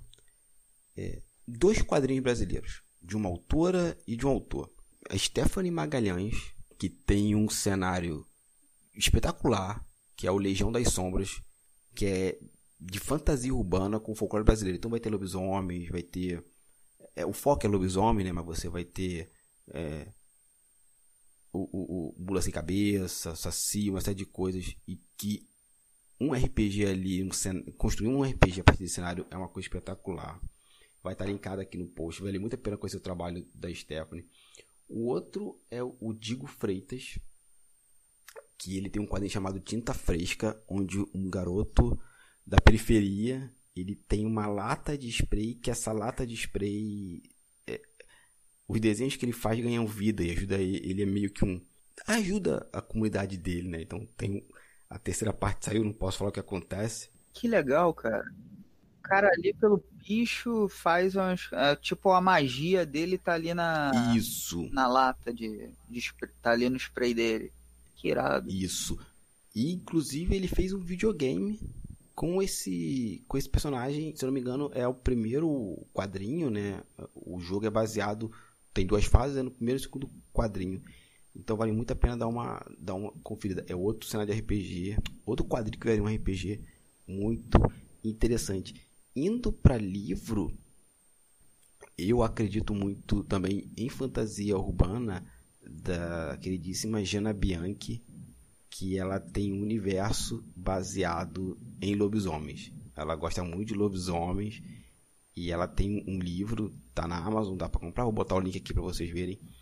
E que também e não tem nada a ver com aquela os lobisomens do Mundo das Trevas, é completamente diferente. E que também teria uma pegada bem interessante do cenário brasileiro. É, esse cenário, né, de literatura fantástica nacional virar RPG. Pô, e para fechar, sim, e, e para fechar essa indicação de livro, a minha queridíssima amiga Ana Lúcia Merege, ela tem o, universo fantástico dela, que é Altegard, que é a personagem Ana, que tem a ver com magia, é, essa coisa mí, mítica, mas tem muito também. É uma fantasia histórica que ela está escrevendo, na verdade. Assim. Ó, não sei quando vai pro ar o, o quadrinhos narrativas, mas o Ana Lúcia, junto a Lana de Lane estão com catarse agora para dois livros pela editora Draco, catarse.me barra lobos. Estão com dois livros é, em financiamento coletivo. Pode dar uma olhada lá que a meta já foi batida, então vai ser irado. Vai ser, vai, vai, vai sair, vai sair. Isso aí. Pena que eu não vou poder ler agora, né? Eu vou pagar, mas só vou poder ler no segundo semestre, né? Quando eu estiver no Brasil. Mas a Merece também tem esse universo que é muito bacana, que viraria um cenário de RPG bem interessante. Então minhas dicas são essas, são dois livros e dois quadrinhos. Beleza. Ó, eu me surpreendi de você não falar o mais óbvio para mim, que é inclusive com publicação da galera da Capa Comics, que eu acho que Valkyria é muito RPG. É, é, é RPG total. É, mais RPG do que, Vamp do que Valkyria, para mim é, é difícil. Um quadrinho é, roteirizado pelo Alex Miri, com a arte do, do Genaro, que recentemente teve uma campanha bem sucedida de financiamento coletivo, com a aventura rolando o quadrinho Guerra Fria, e ainda teve uma meta uhum. extra com o segundo quadrinho que foi publicado. Nesse momento, agora tá a publicação lá no site Petisco, dá para ler online. Ela tá com Valkyria do espaço e tal. Então tem uma pegada assim meio pulp, é uma Jungle Girl, mas tem todo um cenário que é do futuro do Brasil, mas que seria uma pegada não é pós-apocalíptica, mas meio que a selva tomou conta do, da, do, do território do, do, que era no passado Brasil e tal, então tem umas feras, é, é muito bacana, é muito legal e daria aquele cenário ali para um RPG de aventura e exploração e tal. Pô, é muito aventuresco, é muito bacana. Eu super acho que rola um RPG e me surpreendeu do Hamilton não ter citado. Então foi bom porque não queimou a minha recomendação. então já é bom. É, pô, fiquei assim, caraca, ele vai falar de Valkyrie, ele vai falar de Valkyrie, vai... não falou, tudo bem. É... Cara, uma recomendação de literatura. Eu terminei de ler há pouquíssimo tempo um, um livro chamado Senciente Nível 5. É nacional, da Carol Chovato. Ele é um cenário intergaláctico, mas que não é conflituoso, não é uma pegada tipo Star Wars, também não é uma pegada de colonização espacial, sabe? vou terra, uhum. terraformar um planeta e tal. É uma pegada, como eu posso dizer, que a existência de seres inteligentes fora da Terra meio que deu certo, uma pegada meio hope punk, meio Star Trek, sabe qual é? Uhum. E tipo, deu certo, foi para um outro futuro, um futuro que tem um conhecimento partilhado e tal, e que rola uma, o início de uma guerra, um estopim de uma guerra, e isso é o problema. A solução é resolver diplomaticamente uma conspiração que está querendo iniciar uma guerra, um conflito. E aí eu não posso explicar exatamente o que acontece e tal, mas, pô, é uma pegada interessante, porque é, subverte o gênero na space opera, não é a grande nave que está querendo lutar contra o império malvado ou desbravar o universo. Então tem uns, umas questões mais voltadas à, à diplomacia e tal, e sai né, da ideia de ser fantasia, ou fantasia medieval, ou heróis e tal, uma pegada assim de espaço. Eu acho que dá RPG, funciona bem. É bem legal. É, tem um quadrinho que está saindo pela editora Guará, só que é muita gente envolvida. Eu sei que uma delas é o próprio Rafa Pinheiro, que é editor da Guará, que se chama Ecos. Esse quadrinho, ele tem uma pegada de distopia, né, um cenário meio pós-apocalíptico e tal, só que é bem latino, tem uns componentes da América Latina e tal, é muito bem localizado, não é aquela coisa é, todo mundo branco, então tem, sei lá, diversidade de corpos, tem não é só aquele magro, é, olho azul, arquétipo Brad Pitt, coisa assim. E ele tem uns temas bem legais, com ecologia e tal. Acho que funcionaria bem. É um outro quadrinho nacional que tem super a ver com isso. Se você já gosta de uma pegada assim mais é, resistência, uma pegada mais, sei lá, um RPG mais de Deloyal e tal. Para quadrinho tem um Teocrasilha, né, do, do Denis, que eu acho que encaixa Sim. como uma luva. Se você é uma pessoa mais sensível para com o tempo que você vive hoje, se você está vivendo no Brasil, não lê esse quadrinho, que você vai ver algumas coisas ali que tu estamos indo para essa direção, isso não é legal, não é tão bacana. Ai, não. Se você... Eu espero muito que o Denis esteja errado nas previsões dele. Eu, eu espero demais que não, não vá para lá e tal.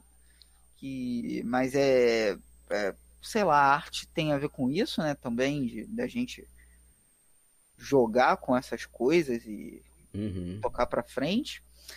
E recomendação aí de jogo de RPG, já que a gente falou um pouquinho de coisas transmediáticas, óbvio, né? Tem os jogos do Lampião, mas a gente vai deixar aí de jabá. Mas tem um jogo, é um jogo de RPG que ele emula narrativas de slasher movies. Hum. Jogo que tem tipo um assassino e que você tem que sobreviver ali com seu grupo e tal. E ele tem um sistema que ele é bem legal, que ele usa carta e baralho comum, não usa dado. Ele, você usa um baralho, não é um baralho específico, baralho. Você vai ali na, no, em qualquer lugar, um armarinho, compra um baralho e tem ali o um manual de jogo. O nome dele é Moving On, que é tipo, mexa-se, né? Se não fique quieto, senão a coisa te pega e tal. E ele é muito bacana, que ele é um jogo que você quando tá jogando, você literalmente é um sobrevivente de um horror slasher. E você fazendo ações erradas, você literalmente faz aquela cena do tipo que quando você tá assistindo o filme, você fala: "Não abre essa porta, não, não abre". Aí você abre a porta e tá lá o cara com a faca na mão. O jogo tem isso. É muito legal, ele tem uma expansão até para você jogar solo, então para você tomar o susto sozinho e tal, se você quiser, mas dá para você jogar ele também normalmente com a figura ali do do narrador ali do mestre e tal. Ele é muito legal, ele é do Diego Barreto Azevedo, do grupo Story Art. É só procurar Moving On. Você encontra tanto o livro físico quanto o digital para comprar. Então, já que a gente falou de transmídia, fica aí uma dica de RPG nacional para quem gosta né, de um jogo de horror com uma coisa bem específica que é esse tipo de, de jogo, tipo Halloween, é, Pânico, esse tipo de jogo que é de ter um assassino e tal. E é isso. E agora a gente, sei lá, ter as últimas palavras. Sempre acho engraçado isso no podcast, né? Falar as últimas palavras dá a impressão que você vai morrer, né? Quais são suas últimas palavras? Não, eu não quero que sejam minhas últimas palavras. É por isso que eu falo. É por isso que eu falo, gente. É despedida. Isso. Chegamos no final do quadro Narrativas. Então tudo que a gente falou vai estar linkado aqui no post. Episódio bem grande para vocês ouvirem aí. E que foi muito bom a gente ter que repetir essa conversa mais vezes. E Jorge, brigadão mesmo, cara, por, por tudo. E faz aí o teu jabá, xará. Então, é, tá rolando agora uma campanha de financiamento coletivo de um jogo chamado Lições, só procurar catarse.me barra lições sem cedilha e sem tio, então fica licóis. É um RPG sobre viagem para outros mundos, tipo Desmond, Alice no País das Maravilhas, O Mágico de Oz acessando lá a campanha, tem todas as informações, tem é, vídeos com entrevistas, tem uma partida completa, tem diferentes formas de apoiar. É, eu faço parte de um coletivo chamado Lampião Game Studio. Tem alguns jogos que eu já publiquei, como arquivos paranormais, ceifadores, é, oceanchas. Basta acessar é, bit.ly barra Lampião Game Studio, tudo junto, sem tio, sem cedilha, sem acentos, ou procurar em qualquer buscador Game Studio. A gente está presente em todas as redes sociais, Facebook, Twitter, Instagram, YouTube também. A gente tem os vídeos que a gente apresenta os nossos jogos. E basta entrar em contato comigo, arroba valpacosjorge, para adquirir os jogos. Eu mando com dedicatória, eu posto aqui, tenho os livros aqui na minha casa também, mas os jogos também estão é, disponíveis em diferentes lojas, é só procurar, tem lá o site no, no, no site do Lampião tem as lojas, mas às vezes você quer uma dedicatória e pegar direto com o autor, né, fazer esse apoio para a economia colaborativa e criativa. Então é isso. Se puder comprar com o autor, costuma ser melhor. Ele ganha mais. E tem isso. E é isso. Esse é o Jabá. Dá uma olhadinha nos títulos do Lampião. É um coletivo, os jogos não são apenas meus. Então é importante a gente, já que a gente falou que o RPG é algo que é colaborativo, que é coletivo. Lá o Lampião é composto por Priscila, Rafão, Jefferson, Diego, Luiz Oliveira e eu. Eu sou apenas um do sexteto. Toco apenas um instrumento, mas a banda existe por todos os instrumentos e todas as vozes. Dá uma olhadinha lá. Tem jogo de tudo quanto é tipo. Alguma coisa vai tocar a sua experiência. Se você gosta mais de terror, tem jogo de terror, jogo mais de aventura, comédia, ação, pegada mais reflexiva, ensaio. Tem muito jogo de graça. Dá uma olhadinha lá na guia Nossos Jogos. Você vai ver que tem muito jogo para baixar. Pague quanto quiser. 50 centavos, 0 reais, 1 real, 3 reais. Dá uma, dá uma olhadinha lá. E a gente também tem um, um sistema de apoio lá via PicPay ou comprando os jogos que estão gratuitos pelo preço que você quiser. Você nos ajuda a manter a chama do Lampião acesa e tocar para frente esse projeto de tornar jogos acessíveis, inclusivos e debater o próprio jogo, a cultura lúdica numa pegada antifascista e anticapitalista também. É um pouco sobre isso que a gente faz. É isso, Hamilton. Foi uma honra, um prazer, uma satisfação esse nosso papo. E espero que essa série tenha ótimos episódios. Você sabe que eu acompanho teu podcast, sou um dos entusiastas de trocar ideias sobre narrativas, quadrinhos, outros, outras produções midiáticas. E é bom que tenha esse espacinho aí para os jogos também. Fico muito feliz de ouvir e aprender contigo. É sempre uma honra e satisfação. Nossa, eu tô sem palavras agora. Assim, a honra é toda, toda minha. E ainda temos que gravar um episódio sobre PTBA. Que eu tô Vamos devendo. sim, vai ser bem massa. Cara, tô escrevendo um jogo que é PTBA e vai vai ter tudo para ser bom demais. Vamos nessa. Já, então já tá agendada a próxima conversa. Então, gente, é isso. Passem esse episódio para frente. Obrigado você que chegou até aqui. Tudo que eu e Jorge falamos vai estar tá linkado aqui no post, então não se preocupa. E é isso. Obrigadão, pessoal. Nos vemos em 15 dias.